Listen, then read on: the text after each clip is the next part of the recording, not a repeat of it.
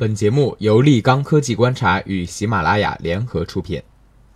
各位好，我是主播帆帆，今天为大家推荐的文章题目为《吴晓波扯闲篇的永远理解不了做实事的》。微博中看到新浪推的吴晓波文章，关于手机界我不明白的那些事，对近来的手机大战说三道四，打造生态闭环是痴人说梦，粉丝经济并不存在，缺乏核心技术，规模并不决定一切。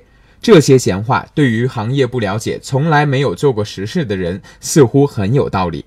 对于做过实事的企业家和行业人士来说，这些空话不过是不会做事的人的闲言，不会有人听，更不会有人照着做。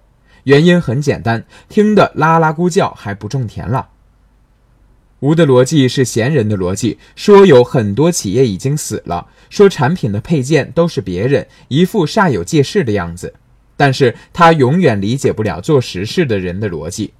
做实事的人很清楚，中国的手机市场，即使在今天智能手机已经比较饱和、增长基本没有的情况下，换机的人群仍然有四亿，每年四亿多部手机，四千亿市场，有多少产业是这么大的市场？面对这么大的一个市场，拱手让给别人？我一直说，一个人要做大一个事业，必须要做一个可复制的产品，这个产品必须是硬件，硬件必须要和服务结合起来。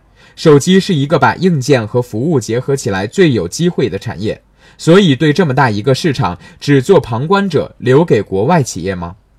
这样的企业家还叫企业家？这样的人能做实事吗？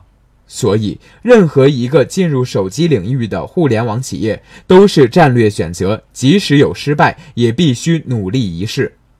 闲人永远不能理解做企业失败的价值。二零零零年以来，中国的手机业是零。在政府的推动下，发展自己的手机业，第一批十四张牌照，最后剩下的企业不超过五家，是一批批的倒下了，倒下了就不做了吗？不做的有今天国产手机占了手机市场的百分之八十吗？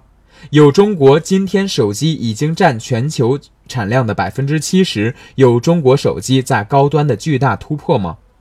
知道有风险，知道有可能失败才要去，这就是做事业。觉得有风险，在旁边说风凉话，这就是闲人。成功永远是用时间积累起来的。今天要批评手机企业很容易，知识产权、核心芯片、高端零件、操作系统，有许多要解决的问题。做实事的人不知道这些，需要你告诉他吗？雷军能比你傻吗？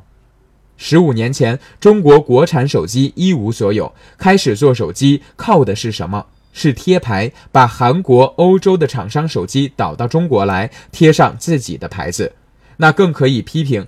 但是没有这一步，就没有资金积累，就没有人才积累，也没有对生产的积累。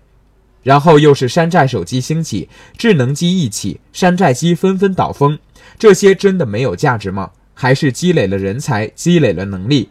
今天中国手机的发展，同样也有山寨厂商的一份功劳。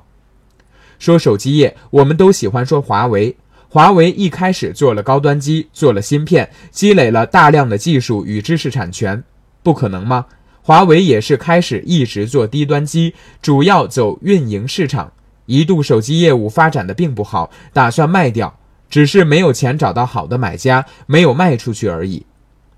坚持下来，一点一点积累，到了 P 六，任老板终于同意尝试高端机了。又过了一段时间的摸索，一直做到 Mate 七十，华为自己都不敢相信，它一下子就突然爆发了。所以这些事不探索、不积累、不经历失败和痛苦，就能有今天的成功吗？那些企业打着旗号，表面的东西就当真，也真的够天真的。像粉丝经济，小米这样的企业卖三十万手机可以靠粉丝经济，三百万可以靠粉丝经济，三千万了还靠粉丝经济吗？但是有粉丝有追的人，为什么不把它作为一种营销的策略？因为粉丝就不重视品质了，就不管性价比了，就不做技术积累了吗？吴晓波不明白手机界的那些事，我看很正常。因为不做实事，不是实际做产业的，自然不知道积累的价值，不知道产业都是一步一个脚印做出来的，也不能理解做产品与做营销的互补。闲扯篇永远理解不了做实事的，做实事永远别理这些闲扯篇。